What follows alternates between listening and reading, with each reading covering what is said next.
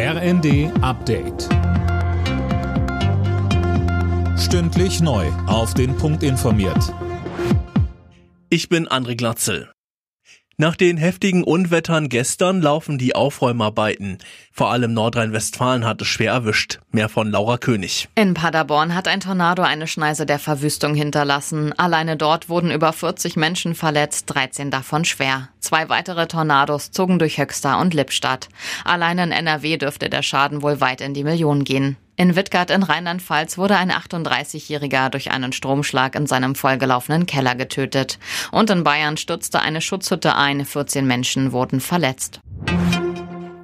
Nach einem ersten Fall der Affenpocken in Bayern gibt es nun auch zwei bestätigte Fälle in Berlin. Die Behörden gehen davon aus, dass in den nächsten Tagen noch weitere Infektionen dazukommen. Berlins Gesundheitssenatorin Gothe sagte, es bestehe kein Grund zur Panik, aber Grund zur Vorsicht. Die neue DGB-Chefin Fahimi fordert Nachbesserungen beim Entlastungspaket der Bundesregierung. Sie sagte den Funke-Zeitungen, Rentner und Studierende dürften nicht leer ausgehen.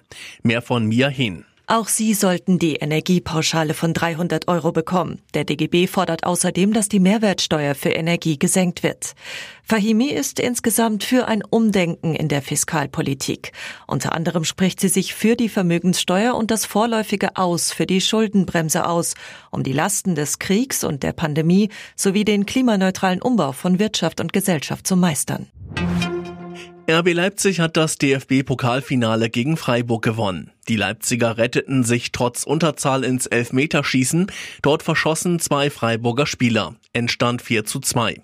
RB-Trainer Domenico Tedesco sagte nach dem Spiel im ersten, Ich kann es noch gar nicht so richtig realisieren, aber es fühlt sich schon sehr, sehr gut an. Sehr, sehr gut. Es ist eine große Freude, eine große Erleichterung.